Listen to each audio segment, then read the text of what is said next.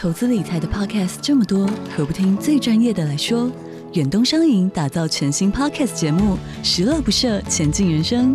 由演艺圈最会存钱的小梁哥带着您一起学习各式各样的金融知识、理财心法，从人生历练聊到银行专业，让您财富不设限，快乐不受限，一起理财规划，前进人生。即日起收听节目，还有机会抽度假住宿券，详情请点击资讯栏连接。本节目由生鲜食材科技出品。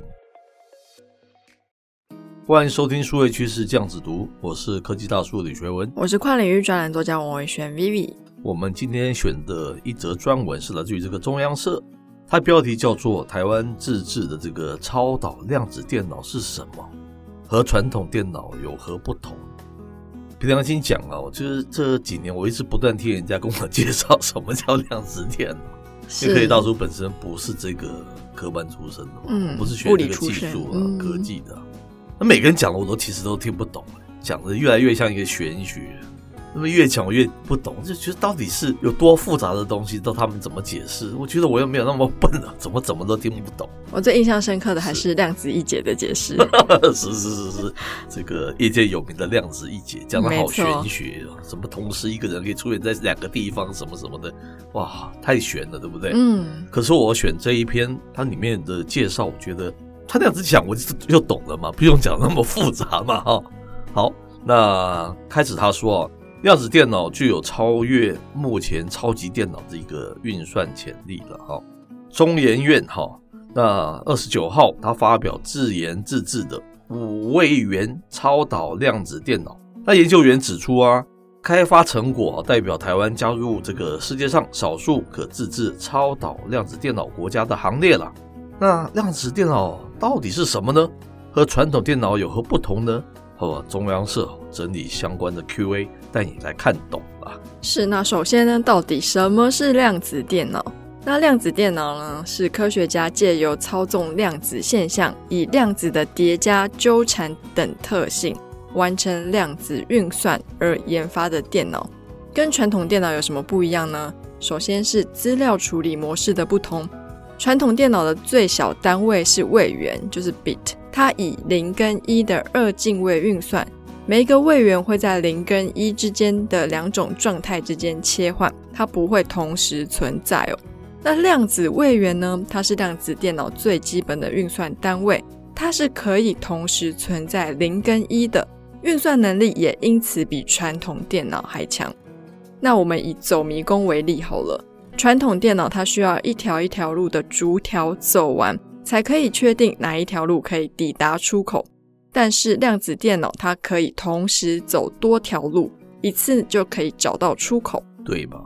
你前面讲了那么多，那个我是真的还是听不懂啊。什么零跟一同时存在什么什么的，怎么量子纠缠什么？可最后讲这个迷宫，这个大家就可以听得懂了吗？是。你要是迷宫有一百条路的话，它要每一条都测试完才能走得出去。跟你同时闪出一百条的那个尖兵，然后一次就可以找到出口。所以量子一姐讲的没错啊，一个空间有两个人啊。那你这样形容太玄了啊。是，是是，你用这个迷宫我就懂，这样更接地气嘛。你用迷宫这个很接地气的这个方法说，对不对？嗯。那这样就超快的啊，因为我们不知道那个迷宫里面有多复杂。那不管多复杂，它一次就可以走到嘛。是。当然是变得是超级快速的，这样子我就可以理解了，就不会那么悬了哦。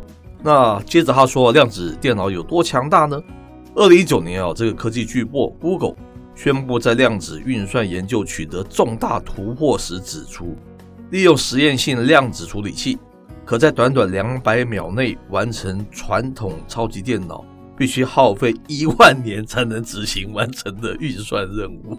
这个差异好大啊，对不对？对啊，就加快了很多速度。是。那量子电脑运算的快速，它会带来什么样的危机？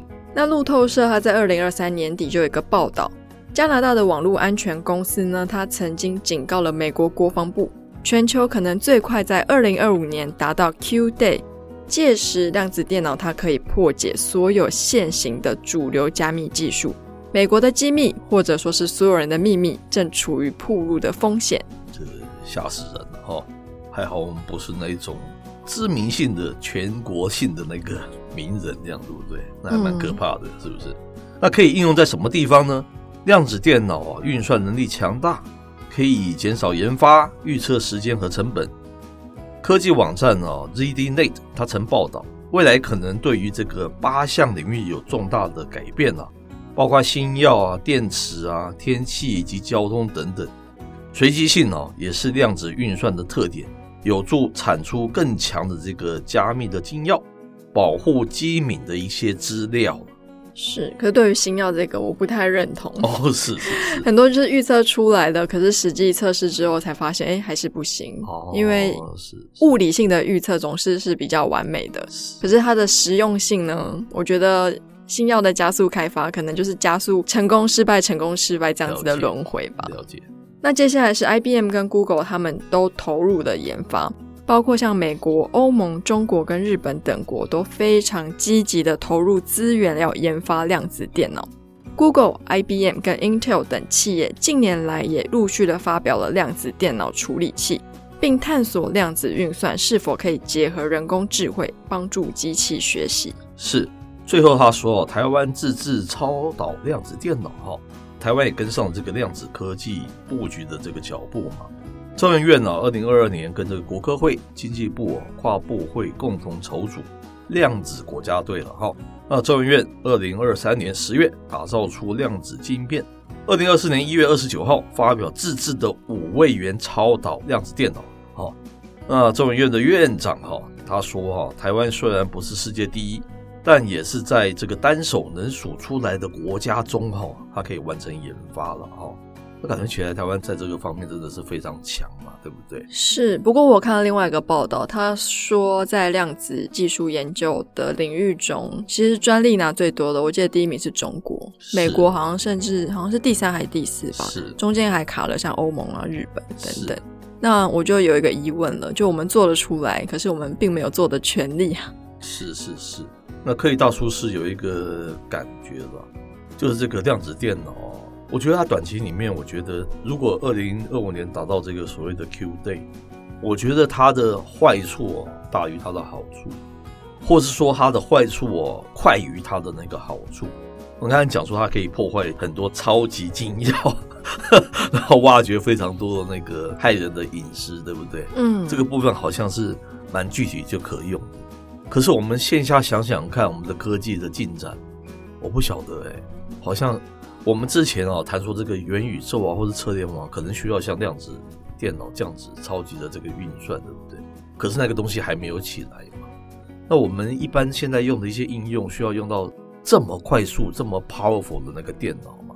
嗯，对不对？你知道我的意思，就是说你的好处，现在我个人来说，我是觉得还没有那么容易彰显。我觉得，但是二零二五年它的坏处可能就已经先到了。它就有点像是 AIPC 的 Advanced 的版本，就 AIPC 其实有一些厂商已经会开始，第一个它可能就是自己电脑可以运算很多事情，是。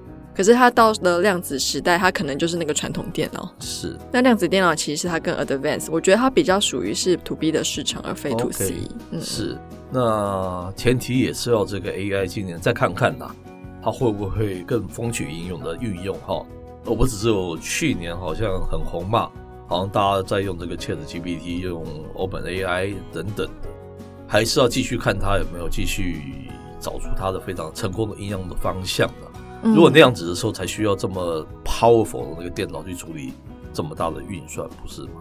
我刚刚又想到，就是其实量子领域它专利最多的是中国嘛。那其实中国它在交通上，我觉得它已经有用到这样的技术了，因为他们的红绿灯是会切的，会依据车流量做切换。哦，是。再来是因为他们每个车上他们要过那个收费站都是用支付宝嘛。是。所以说，他们的那个导航的 App 都会告诉你说：“哎，我三秒后要绿灯，我三秒后要红灯。”嗯，其实它在交通网的建制上，我觉得用到蛮多量子电脑的技术。是。可是呢，隐忧就是大家随时随地都知道你在哪里。嗯，要不然我要怎么告诉你说接下来是红灯还是绿灯？是是。所以科技跟隐私，我觉得一直都是天平的两端了。是，嗯，是，说得好。我们还是保持一个希望它能成功的这个角度了哈。那可以带动更多更多人的运算的需求。那以上内容播到这边告一段落。我是科技大叔李学文，我是跨领域专栏作家王维轩 Vivi，我们下回见喽，拜拜。